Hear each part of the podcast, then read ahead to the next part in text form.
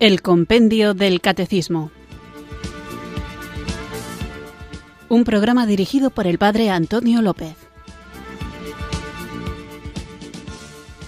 Muy buenas tardes, queridos oyentes de Radio María. Recibido un cariñoso saludo desde Irurzun, en Navarra, quienes sintonizáis una tarde más esta radio que cambia vidas, esta emisora de la Virgen, Radio María, para escuchar el programa El Compendio del Catecismo, nuestro espacio diario de formación católica, en el que, guiados por el libro que da título al programa, tratamos de conocer la fe que queremos vivir, que por mandato del Señor deseamos compartir y que en la tarea que se nos ha encomendado muchas veces nos toca defender. Estamos tratando en estos últimos programas el sacramento de la unción de los enfermos y hoy, con el favor de Dios, terminaremos ya esta sección dedicada a este sacramento de sanación, que es el sacramento de la unción de enfermos, que junto con el de la penitencia son denominados sacramentos de curación, sacramentos de sanación, y vamos a hacerlo no hablando estrictamente del sacramento de la unción, sino de algo que es fundamental para nosotros, la Eucaristía, vinculado con el último momento de la vida. Vamos a hablar hoy de el viático. Así que no dejo sorpresa para la pregunta de hoy, ya sabéis de qué vamos a hablar, pero antes de comenzar vamos a invocar, porque lo necesitamos, el don del Espíritu Santo.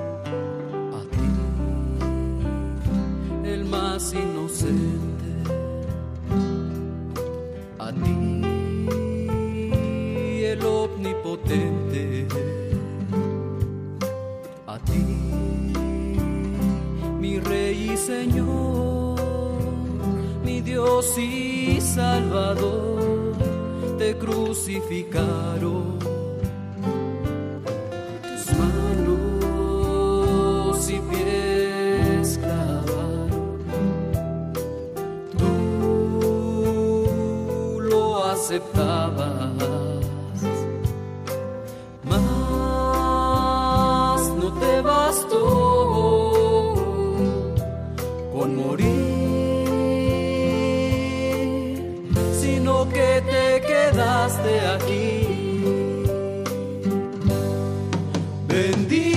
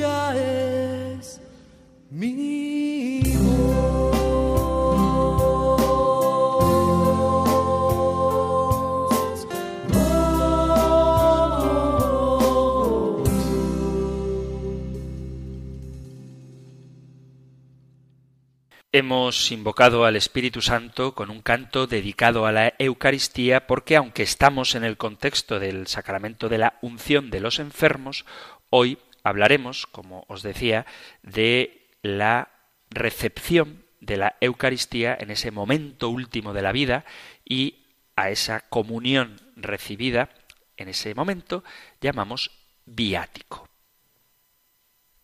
Este tema lo encontráis en el Catecismo Mayor en los puntos 1524 y 1525. Nosotros escuchamos ahora la pregunta 320 del compendio del Catecismo. Número 320. ¿Qué es el viático? El viático es la Eucaristía recibida por quienes están por dejar esta vida terrena y se preparan para el paso a la vida eterna. Recibida en el momento del tránsito de este mundo al Padre, la comunión del cuerpo y de la sangre de Cristo muerto y resucitado es semilla de vida eterna y poder de resurrección. Vamos con la última pregunta del compendio del catecismo dedicada explícitamente al sacramento de la unción de los enfermos, aunque propiamente de lo que, como decía al principio, vamos a hablar es del viático. Como dice el compendio, es la Eucaristía recibida por quienes están por dejar esta vida terrena y se preparan para el paso a la vida eterna. Como ya hoy hablaremos de la Eucaristía como viático, vamos a repasar un poquito lo que hemos dicho del sacramento de la unción de los enfermos. Comienzo recordándoos el texto de la carta del apóstol Santiago. En el capítulo 5, versículo 14 y 15, dice, ¿Está enfermo alguno de vosotros? Llame a los presbíteros de la iglesia que oren sobre él y le unjan con óleo en nombre del Señor. Y la oración de la fe salvará al enfermo, y el Señor hará que se levante, y si hubiera cometido pecados, le serán perdonados. Cristo, con su sufrimiento en la cruz, ha tocado las raíces mismas del mal, las del pecado y las de la muerte. Ha vencido al artífice del mal que es Satanás, aunque su rebelión permanece contra el Creador. Ante el hermano o la hermana que sufren, Cristo abre y despliega gradualmente los horizontes del reino de Dios, de un mundo convertido al Creador, de un mundo liberado del pecado, que se está edificando sobre el poder salvífico del amor. Y de una forma lenta pero eficaz, Cristo introduce en el mundo, en este reino del Padre, al hombre que sufre, en cierto modo, a través de lo íntimo del sufrimiento. Son palabras de Juan Pablo II, San Juan Pablo II, en su carta apostólica sobre el sentido cristiano del sufrimiento. La enfermedad, ya lo hemos visto estos días, es algo que incide en todo hombre y le afecta en lo más profundo de su ser. El hombre experimenta en la enfermedad su limitación y descubre la soledad, el abatimiento, la preocupación, la angustia y a veces incluso la desesperación. Por otro lado, la enfermedad pone en evidencia todo aquello que es transitorio, apariencia, circunstancial y muestra qué es lo verdadero y qué es lo que perdura.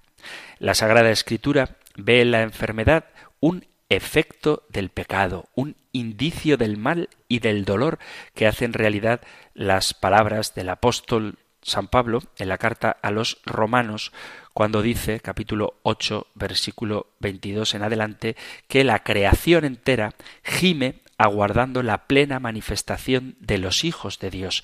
Incluso nosotros mismos, que tenemos el Espíritu como anticipo, participamos del universal dolor de parto, aguardando la plenitud de la nueva creación. San Juan Pablo II decía el sufrimiento es también una realidad misteriosa y desconcertante, pero nosotros, cristianos, mirando a Jesús crucificado, encontramos la fuerza para aceptar este misterio. El cristiano sabe que tras el pecado original la historia humana es siempre un riesgo, pero sabe también que Dios mismo ha querido entrar en nuestro dolor, experimentar nuestra alegría, pasar por la agonía del espíritu y desgarramiento del cuerpo.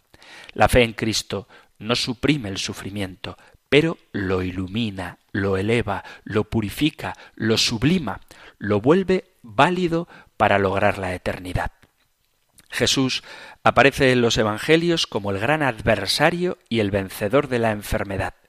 Debido a esta actuación de Jesús, la Iglesia siempre se ha sentido llamada a una especial solicitud hacia los enfermos, procurándoles el alivio y la fortaleza.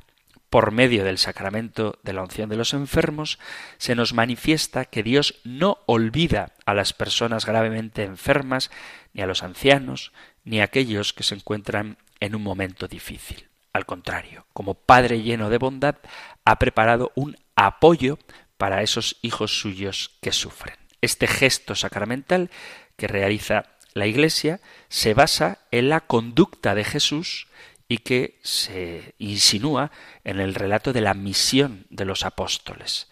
Dice el Evangelio de San Marcos en el capítulo 6, versículo a partir del 12, ellos se fueron a predicar la conversión, echaban muchos demonios, ungían con aceite a muchos enfermos y los curaban. El sacramento de la unción es el sacramento de la esperanza teologal, la esperanza de entrar en la gloria, de la entrega tranquila del Espíritu en los brazos amorosos de Dios Padre, en los brazos en los que Cristo entregó su propio cuerpo desde la cruz, no de una esperanza que fija su meta en el bien físico de la salud corporal, sino de una esperanza teologal que tiene puesta la vista en la resurrección de ese cuerpo dolorido que ahora está ungido con el óleo y cuyo destino final es la gloria. No es la unción de los enfermos un remedio terapéutico de la enfermedad del cuerpo, pero al infundir fe y esperanza al enfermo, bien puede aliviarle suavizando la enfermedad, haciéndola mucho más llevadera o incluso sanándola si ello redunda en bien del alma que la recibe. En el sacramento de la unción de los enfermos se realizan dos signos que tienen un profundo sentido. Por un lado la imposición de manos y por otro lado la unción con el aceite. El mismo Jesús practica en varios pasajes del Evangelio lo podemos leer la imposición de manos y se lo encarga así a los discípulos que habitualmente lo hacen. Es un signo de bendición que este sacramento confiere. Con respecto a la unción, los seguidores de Jesús, aun cuando estaban con él, ungieron a los enfermos y el mismo Jesús utilizará otros símbolos como por ejemplo la saliva para devolver salud. Esta unción con aceite simboliza la unción del Espíritu que conforta y auxilia en la enfermedad, identificando al cristiano con Jesucristo resucitado. El sentido fundamental del sacramento de la unción es que a través de este sacramento la Iglesia se dirige al Señor para pedir la salvación y el alivio de sus miembros enfermos, así como la fortaleza para aquellos que afrontan la debilidad propia de la vejez. Por la unción de los enfermos, los ancianos se ven fortalecidos en su fe porque se hace patente la relación profunda que su situación guarda con la muerte y la resurrección de Jesucristo. Este sacramento, cuando el que lo recibe no puede confesarse, perdona los pecados haciendo presente la misericordia de Dios. La solidaridad y el servicio de la Iglesia para con los enfermos y ancianos se concentran litúrgicamente en los gestos que se realizan durante este sacramento. También hablábamos de quién puede recibir el sacramento de la unción todos los fieles que por enfermedad grave o a causa de edad avanzada se encuentran en peligro de muerte. Un sacramento que puede repetirse si el enfermo recupera de nuevo sus fuerzas después de recibirlo o si durante la misma enfermedad se presenta una nueva recaída. Los que vayan a someterse a una operación quirúrgica peligrosa también pueden recibir la unción de los enfermos. Hablábamos de los efectos del sacramento. un don particular del Espíritu Santo. Ese es el efecto del sacramento. La primera gracia es el consuelo, la paz, el ánimo para vencer las dificultades propias de la enfermedad o la fragilidad de la vejez. Es un don del Espíritu Santo que renueva la confianza y la fe en Dios y fortalece contra las tentaciones del maligno como el desaliento o la desesperación. Además, el perdón de los pecados, pues se requiere, cuando éste es posible, el arrepentimiento y la confesión de quien recibe el sacramento. Pero si no es posible, la unción de los enfermos otorga también el perdón de los pecados. Además, otro efecto de este sacramento es que nos une a la pasión de Cristo. Se recibe la fuerza y el don para unirse con Cristo en su pasión y alcanzar los frutos redentores de la salvación. Además hay una gracia eclesial. Los enfermos que reciben este sacramento, uniéndose libremente a la pasión y muerte de Jesús, contribuyen al bien del pueblo de Dios y a su santificación. Una preparación para el paso a la vida eterna. Este sacramento acaba por conformarnos con la muerte y resurrección de Cristo como ya había comenzado a hacer en nosotros el bautismo. La unción que se hace también en el bautismo, se unge con óleo y con crisma, sella en nosotros la vida nueva. La confirmación, donde se nos unge con el crisma, nos fortalece para el combate de la vida. En esta última unción, la de los enfermos, se nos ofrece un escudo para defendernos de los últimos combates y entrar en la casa del Padre. Y junto con la unción, de eso hablaremos hoy, se ofrece a los que están próximos a morir la Eucaristía como viático para el último viaje del hombre. Recordábamos también el modo en que se celebra la unción de los enfermos. El sacramento se administra dentro de una celebración litúrgica que sólo pueden administrar o celebrar los obispos y los presbíteros. La liturgia sacramental comienza con la imposición de manos del sacerdote y con la bendición del aceite cuando éste no ha sido bendecido por el obispo.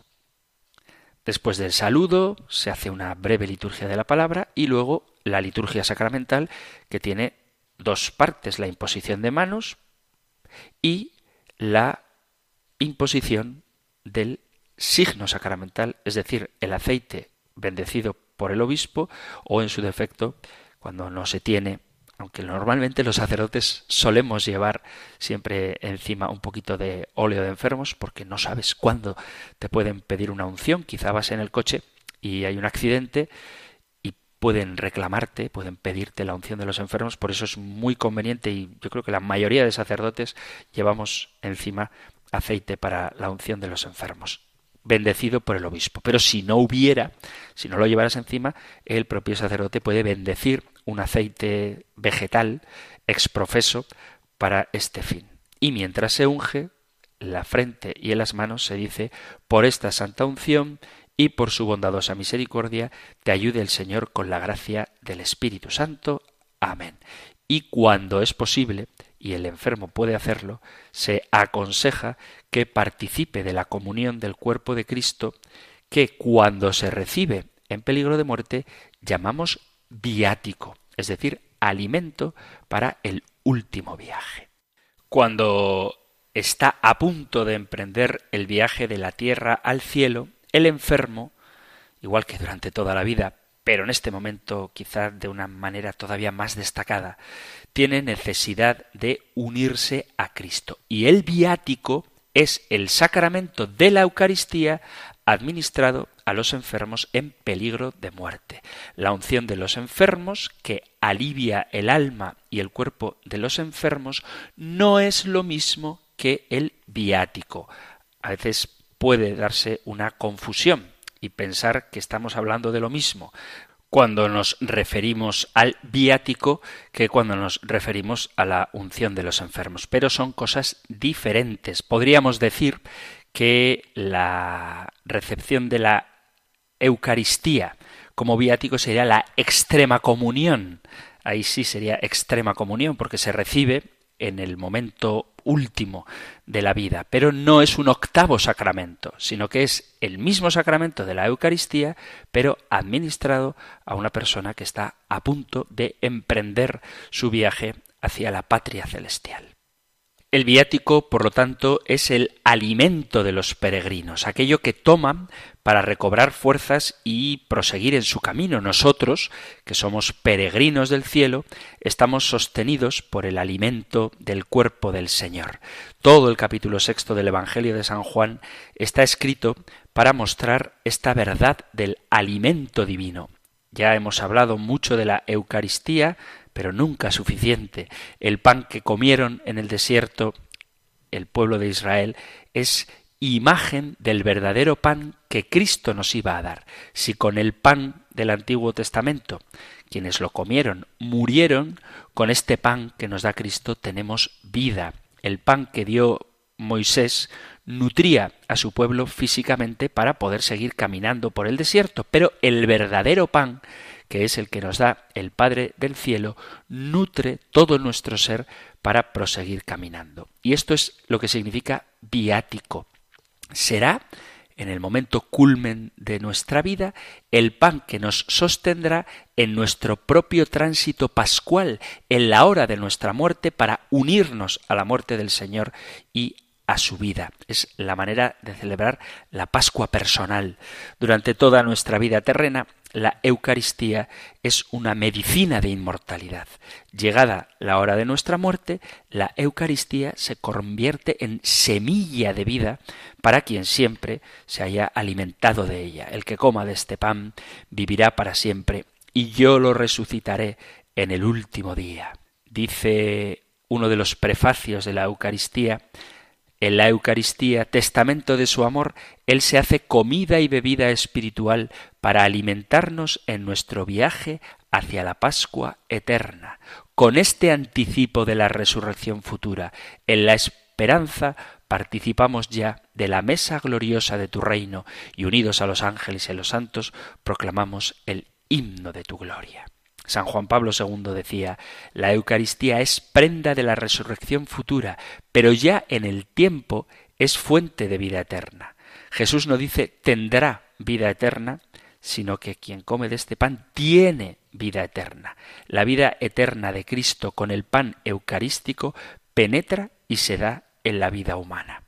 La vida eterna no es algo que acontece después, sino que ha empezado ya a quien vive en Cristo y come su cuerpo. Ya aquí comienza la vida eterna que después de la muerte será feliz y totalmente gozosa. Y la Eucaristía es prenda de nuestra resurrección. Nuestro cuerpo, alimentado con el germen de vida que da la Eucaristía, será transformado en cuerpo glorioso en la resurrección del último día. La Eucaristía, cito al Papa Pablo VI, es anticipo y prenda de la gloria futura. Celebrando este misterio, la Iglesia peregrina se acerca día tras día a la patria y avanzando por el camino de la pasión y de la muerte, se aproxima a la resurrección y a la vida eterna.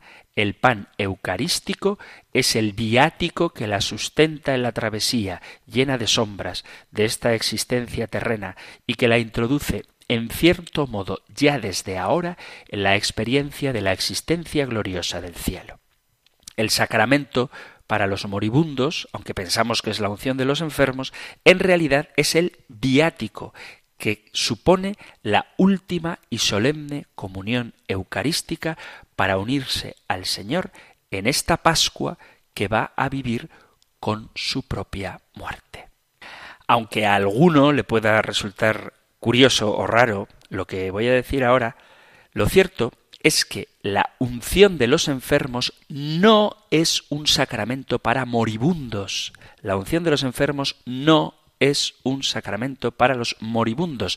La unción de los, de los enfermos es un sacramento para los enfermos de cierta gravedad, pero no para los moribundos. Sin embargo, el viático sí es específico para los moribundos siempre y cuando estén lúcidos, claro está, con las limitaciones propias de su estado. El ministro para impartir la unción de enfermos o el viático ha de ser el sacerdote, bien sea párroco, vicario, capellán o superior de una comunidad.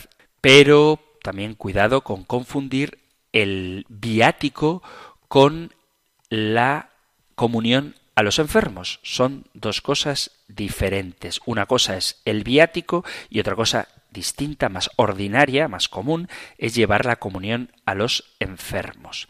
Desde los primeros siglos fue una costumbre muy valorada que a los cristianos en peligro cercano de muerte se les diera la comunión eucarística. Si alguno va a salir de este mundo, no se le prive del último y más necesario viático. La consigna de que no se les deje marchar sin el consuelo del viático desde los inicios de la Iglesia se ha mantenido hasta la actualidad. También ahora sigue teniendo mucho valor el sentido de esta comunión eucarística en forma de viático. Cristo es el camino, la vía y a la vez el pan de vida, alimento verdadero.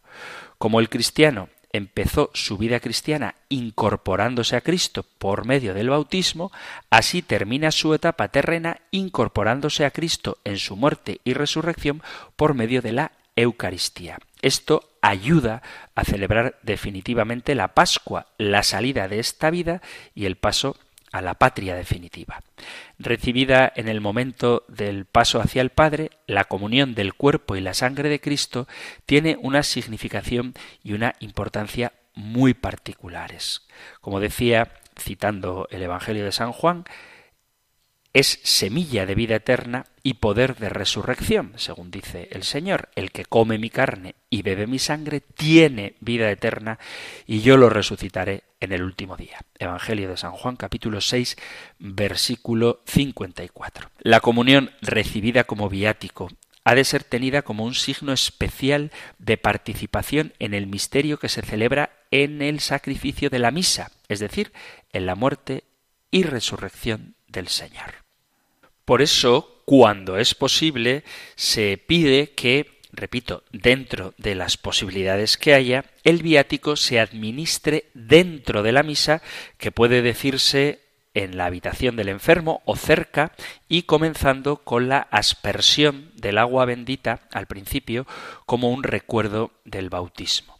Si el moribundo puede, que haga la profesión de fe de forma dialogada, crees en Dios Padre Todopoderoso, sí creo, y al recibir la comunión, el ministro añade las palabras el mismo te guarde y te lleve a la vida eterna. En la bendición, el celebrante debe añadir la indulgencia plenaria o el perdón apostólico. Si la persona moribunda no estuviera confirmada, cualquier sacerdote no necesariamente tiene que ser obispo, puede administrarle el sacramento de la confirmación y después la unción de los enfermos. Se usa lo que se llama el rito continuo cuando el sacerdote se da cuenta de que debe administrar todos los sacramentos para beneficio del moribundo. En cualquier caso, no debe dársele la comunión cuando la persona no puede deglutir.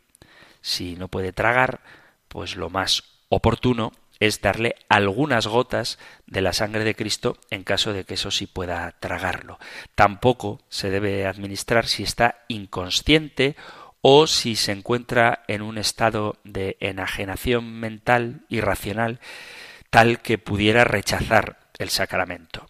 Si se puede comulgar con dificultad, no hay inconveniente en darle, en vez de una forma, un pequeño trozo, una partícula de la hostia y que trague con la ayuda de un vasito de agua.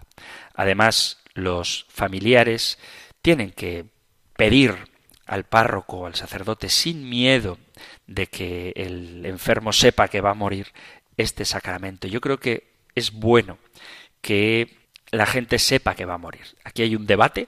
Si queréis, sabéis que yo estoy encantado de escuchar vuestras opiniones a veces digo que la gente dialoga sobre cómo le gustaría morir y mucha gente dice, ah, pues yo quisiera morir de repente, yo quiero acostarme y no levantarme ya.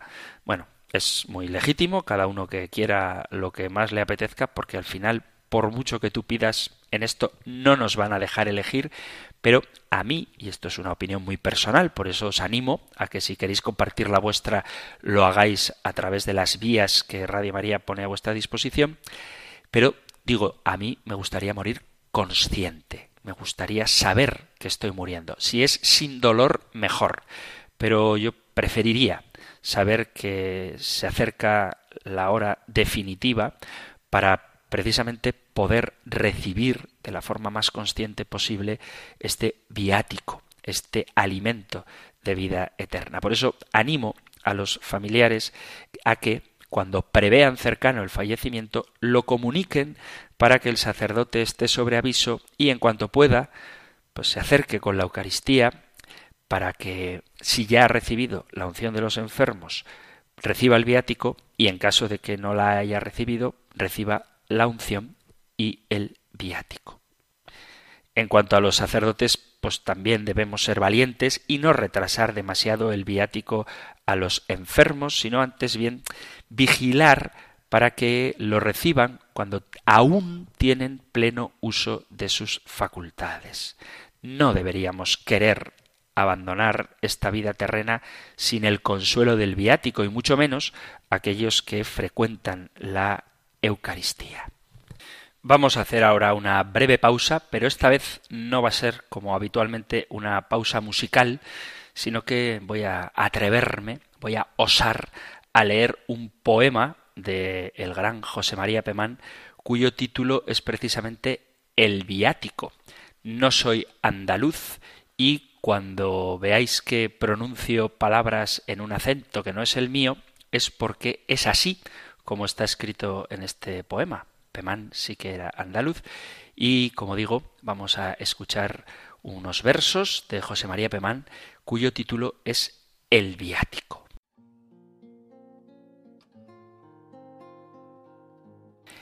En jamás podré olvidarlo mientras viva, que estas cosas se nos meten en el alma como manos que la jogan, como espinas que la arañan. En todavía recordándolo parece que me viene a las entrañas aquel frío que esa noche hasta dentro me calaba. Ese frío de los cuerpos derrengaos al llegar la madrugada, ese frío que se mete por los huesos, ese frío del que está junto a una cama una noche y otra noche sin descanso ni esperanza, y mirando que se va de entre las manos un pedazo de su alma. Ese frío que es cansancio y que es disgusto, que nos hiela y que nos mata, ese frío de las penas que parece que es del cuerpo y es del alma. Me parece que lo veo. Aquella noche todos andaban de puntillas, como sombras misteriosas, y venían y volvían, y la casa era todo un hervidero de murmurios y de pasos de fantasmas y de llantos y sollozos contenidos y de avisos y atropellos y mudanzas y un rum rum de cuchicheos en voz baja.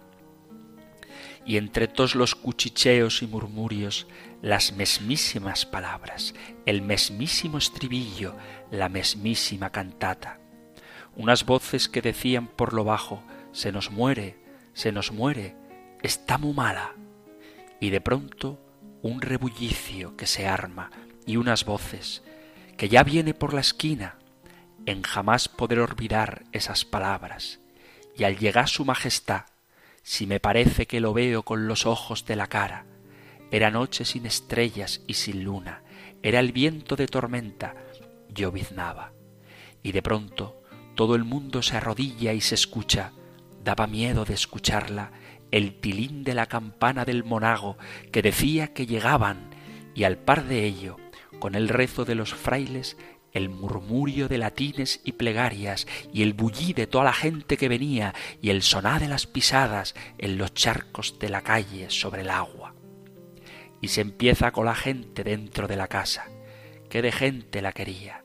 Hasta entonces yo no vi que era una santa. Qué momento inolvidable.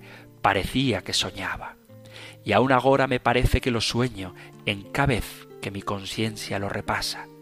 el bullir y arrempujarse de la gente, el rezar entre suspiros las beatas, el olor de tanta cera derretirse, el calor de tanta gente arrebujada, y aquel brillo tan borroso que tenían los faroles y las llamas al mirarlos por en medio de mis lágrimas. Y por cima de estas cosas las palabras que decía respondiendo al señor cura, la santica de mi alma, y lo mansa y resigná que las decía, y la pena que me daba al mirar como un clavel amoratao la boquita de mi santa, la boquita de mis besos y mis glorias, que era un cacho de mi alma.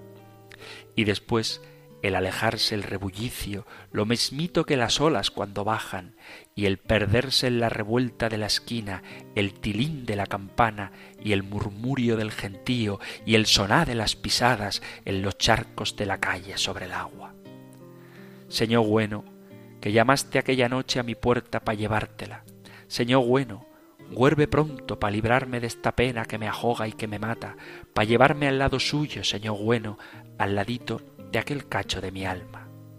Y si al lado no pues porque en la gloria no se armiten pecadores junto a santas, aparéjame a lo menos un sítico a la vera de la puerta pa mirarla.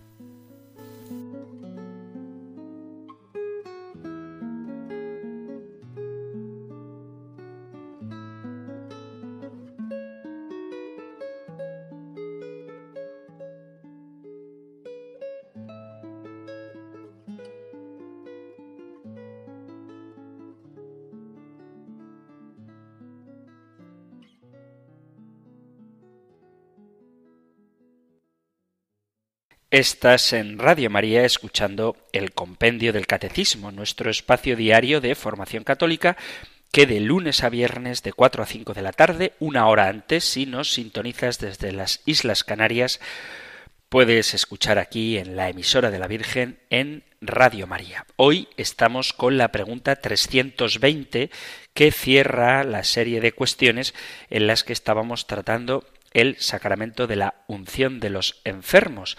Y la pregunta 320 hace referencia al viático, que es la Eucaristía, no es otro sacramento, es el mismo sacramento de la Eucaristía, pero administrado a quien está a punto de partir de este mundo a la casa del Padre.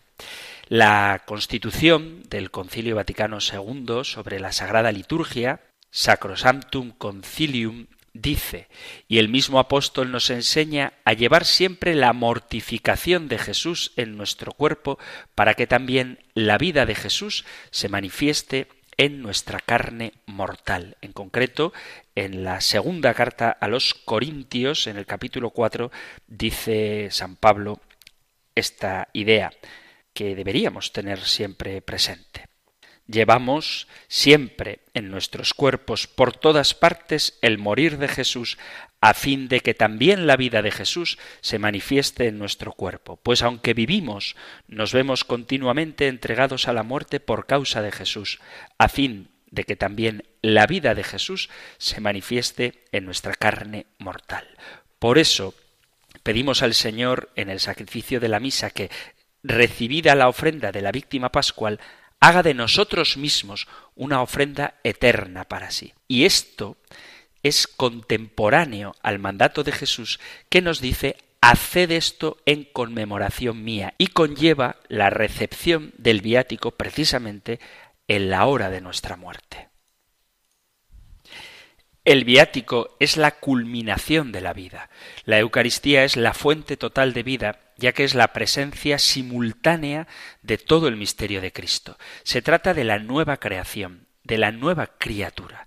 En la Eucaristía siempre se participa en la medicina de la inmortalidad. Sin embargo, en el viático, al borde de la muerte, se da la contemporaneidad de la muerte con la plenitud de la vida. Se recibe la medicina para vencer la muerte con la irrupción máxima de la vida, que es Cristo Eucaristía. Nuestra muerte es el término último, pero al contacto con el viático deja de ser la meta final para convertirse en el túmulo encuna en un auténtico nacimiento. Cristo en la cruz se abandona en manos del Padre y le entrega el Espíritu. Y esta entrega de amor, el Espíritu, es la fuerza con la que el Padre convierte la muerte de Cristo en fuente de vida y lo resucita. Nuestro abandono en manos del Padre en el momento final es como un abrazo total, amoroso, en el Espíritu. Es un abrazo con los brazos de Cristo clavado en la cruz y con Cristo en el viático, nuestro abrazo mortal se convierte en la especial inmortalidad de la resurrección. Cristo habló de su hora como la hora de su glorificación. Así en el viático, Cristo hace que nuestra hora final sea también la hora de nuestra glorificación. En el viático, nuestra muerte se une a la muerte de Cristo y así completa lo que falta a la pasión de Jesús para la salvación de todo el mundo. El acontecimiento máximo de nuestra existencia llega a esta cumbre cuando nos encontramos en sintonía con Cristo y con Cristo ofrecemos nuestra vida por la salvación del mundo. Así llegamos a dar un sentido pleno al sufrimiento, a la enfermedad y al dolor, que se aceptan para completar en nuestro cuerpo lo que falta a la pasión de Cristo, para darles su sentido pleno, propio de nuestra muerte. Se trata de una paradoja por la cual el sufrimiento, la enfermedad y el dolor dejan de ser el cortejo fúnebre que nos acompaña toda la vida y se convierten en una procesión triunfal de los méritos que por el único verdadero mérito, el de Cristo, nos obtiene la nueva vida imperecedera. Esta unión entre los precedentes dolorosos que preludian la muerte y la muerte misma, con todos los sufrimientos, pero juntamente con la poderosísima muerte de Cristo, constituye lo que llamamos la Eucaristía como viático. En definitiva, el viático nos ofrece la contemporaneidad del conjunto de toda nuestra vida con el conjunto de la vida de Cristo y nos hace herederos de la vida eterna. Se suele hablar de la tremenda soledad de la muerte, ya que nadie puede morir por otro, cada uno tiene su propia muerte, nadie puede sustituir a nadie y todos vamos a morir individualmente. Eso es cierto, pero para un cristiano gracias al viático, esta soledad no es tan terrible como pareciera a primera vista. En la Eucaristía recibida como viático nos encontramos en plena e íntima unión con Cristo que muere en nuestra muerte, no en las tinieblas del aniquilamiento, sino en la luminosidad de la resurrección. Esta luminosidad significa la compañía de la verdad personal de toda la existencia que vivida en Cristo lleva consigo el juicio misericordioso y benigno de nuestro Salvador. Significa el amor misericordioso del Padre Eterno que vive en el que muere. ¿Por qué? Por la Eucaristía, que es el amor todopoderoso del Espíritu Santo. En el viático entramos en la comunión trinitaria como en el último peldaño de la subida a la perfección de nuestra existencia terrena para abrirnos a esa perfección máxima del cielo. En Cristo cabeza, entramos en la comunión de los santos, con la Santísima Virgen María, con San José, con todos los santos, con todos los que se encuentran también en el estado de purgatorio y con todos los cristianos con los que peregrinando en esta tierra estamos en comunión. Todos nos acompañan en el momento definitivo de la muerte y nos ayudan a realizar el paso fundamental a la felicidad absoluta. En Cristo Alfa y Omega, primogénito del universo, se encuentra virtualmente la creación entera y en el momento de la muerte, con la Eucaristía recibida en el viático, toda la creación espera su redención a través del que está muriendo. Este es el momento de entrar en la herencia de todo el universo, uniéndose cada uno a Cristo, centro del universo, primogénito de toda la creación.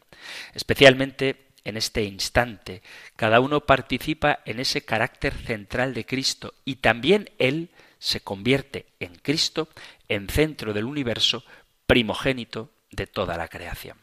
Así, con el viático, para todo cristiano llega el momento culminante del que habla San Pablo en la carta a los Efesios. El Señor nos ha llamado dándonos a conocer el misterio de su voluntad según el benévolo designio que en él se propuso de antemano para realizarlo en la plenitud de los tiempos. hacer que todo tenga a Cristo por cabeza, lo que está en los cielos y lo que está en la tierra, a Él por quien entramos en herencia, elegidos de antemano según el previo designio del que realiza todo conforme a la decisión de su voluntad, para ser nosotros alabanza de su gloria, los que ya antes esperábamos en Cristo. Carta a los Efesios, capítulo primero, versículo del 9 al 12. Solo experimentan la soledad de la muerte los que no tienen fe. En el viático la fe nos sostiene por la presencia definitiva de Cristo. El viático es la coronación del triunfo individual y a la vez solidario de comunión, de fraternidad, de amistad, de amor total, de entrega, que consistirá en la felicidad futura. La proporción entre la soledad y la fe en el momento de la muerte es inversa, es decir, cuanto mayor es tu fe, tanto menor es tu soledad y cuanto mayor es tu soledad, menor es la fe. La presencia definitiva de Cristo en las especies eucarísticas nos brinda ya una anticipación de la eternidad. Cristo se presenta como independiente de las condiciones de espacio y tiempo. Su dimensión trasciende cualquier imaginación, siempre condicionada por las medidas materiales. Esta realidad, que se da en todos los actos eucarísticos, en todas las Eucaristías, se verifica de una manera muy especial al cruzar el umbral de la eternidad, al enfrentarnos a la muerte, con el viático. Un autor definía la eternidad como interminable, simultánea y perfecta posesión de la vida. Bueno, pues en esta definición podemos vislumbrar una huella que nos permite desvelar la participación en la vida divina.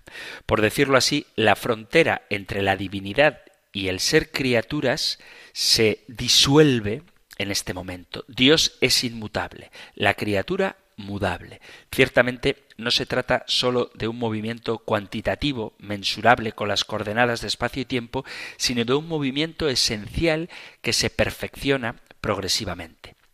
La inmutabilidad divina no es que Dios esté quieto, como si se tratara de un estado estático de quietud, carente de dinamismo, sino una plenitud de actividad que significa su perfección absoluta. Esta omniperfección no es sólo el concepto de motor inmóvil así en el sentido filosófico, sino la plenitud de entrega en la infinita donación de amor que es la Santísima Trinidad.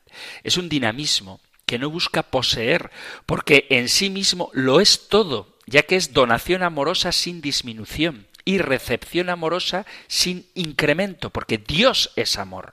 No sólo es infinitamente amable, sino que es infinitamente amante. Esta inmutabilidad de la alegría perfecta en la entrega amorosa es la auténtica inmutabilidad divina, la misma naturaleza de Dios. Participar de la naturaleza divina es entrar en esta comunidad llena de amor, es entrar en el círculo trinitario venciendo el cambio del deseo o ese crecimiento progresivo en la plena satisfacción de la criatura colmadas todas sus capacidades. Esta es la verdadera vida y así esta comunión máxima de amor constituye la verdadera salud, que es lo que llamamos la salud eterna. La Eucaristía realiza esta maravilla. Por eso dice Jesús el que come de este pan vivirá para siempre. El que come mi carne y bebe mi sangre tiene vida eterna y yo lo resucitaré en el último día. El que come mi carne y bebe mi sangre permanece en mí y yo en él, lo mismo que el Padre que vive me ha enviado y yo vivo por el Padre, así también el que me coma vivirá por mí. Y esto, del Evangelio de San Juan capítulo sexto, es el pan eucarístico que se nos entrega y la sangre eucarística derramada en la cruz, según la institución de la Eucaristía, que podéis leer en Lucas, por ejemplo, en el capítulo 22. El viático consiste en participar en el cuerpo de Cristo que se entrega a la muerte y en su sangre que se derrama en la cruz para entrar así en la eternidad. La frontera de la mutabilidad de la criatura se supera en la muerte con el viático, porque la frontera entre la divinidad y la creaturalidad entre Dios y el hombre se cruza a través del puente que es la cruz. Y la Eucaristía es la actualización del sacrificio de la cruz. El viático es Cristo muerto y resucitado como plenitud de los tiempos de vida de cada uno de nosotros. Así la muerte ya no es la oscuridad temida y rechazada, sino el abrazo amoroso que nos identifica con el Señor Jesús. En el viático nuestra muerte se transforma en plena donación al Padre a través del amor total del Espíritu en Jesús. Esta donación es la suma de todas las donaciones diarias con las que demostramos al Señor nuestra entrega de vida, porque en esta donación no entregamos algo al Señor, sino que lo entregamos todo, ponemos en las manos de Dios la vida total. Entonces, comenzaremos a vivir verdaderamente y se resuelve la paradoja de la muerte. Esa paradoja es que la plenitud de la salud es la muerte, pero no cualquier muerte, sino sólo la muerte de Cristo y con Cristo, es decir, la muerte vivida íntimamente unida a la muerte de Cristo y por consiguiente a su resurrección. La realización de esta muerte es el viático. Por eso el viático es lo que especifica plenamente la pastoral de la salud, ya que es el único horizonte hacia el cual puede avanzar verdaderamente la salud de la humanidad. Juan Pablo II definió salud como la tensión hacia la armonía física, psíquica, social y espiritual. El viático ya no es la tensión hacia la armonía, sino la consecución de esa armonía donde la disonancia de la muerte se transforma en la armonía de la resurrección. En el viático, el desorden que supone la muerte se convierte en el máximo orden. La angustia que supone la muerte se convierte en la máxima serenidad.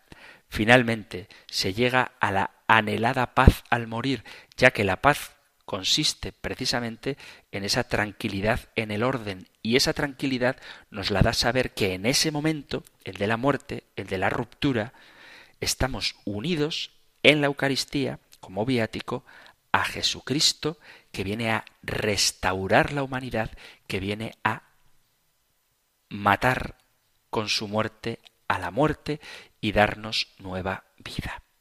Queridos amigos, queridos oyentes, hemos llegado al final del tiempo para el programa de hoy y con él el final de las preguntas dedicadas al sacramento de la unción de los enfermos. Pero si hay algo que no haya quedado claro, si hay algo de lo que hemos hablado que quizá suscite todavía alguna duda en vosotros o si tenéis cuestiones que plantear sobre cualquier otro tema referido a nuestra fe, sabéis que Radio María pone a vuestra disposición dos modos de contactar con el programa. El correo electrónico compendio arroba radiomaria.es, compendio arroba radiomaria.es o el número de teléfono para WhatsApp 668 594 383 668 594 383. También os preguntaba antes sobre si preferís morir sabiendo que vais a morir o antes preferiríais no saber nada, quedaos dormidos y amanecer ya en la presencia del gran juicio. Eso cada uno puede opinar lo que quiera, pero si os apetece compartirlo, pues también estaré encantado de conocer vuestra opinión. Terminamos ahora recibiendo la bendición del Señor. El Señor te bendiga y te guarde, el Señor ilumine su rostro sobre ti y te conceda su favor, el Señor te muestre su rostro y te conceda la paz. Muchísimas gracias por estar ahí Gracias por escuchar el compendio del catecismo y si queréis volveremos a encontrarnos en un próximo programa. Un fuerte abrazo. El compendio del catecismo. Un programa dirigido por el padre Antonio López.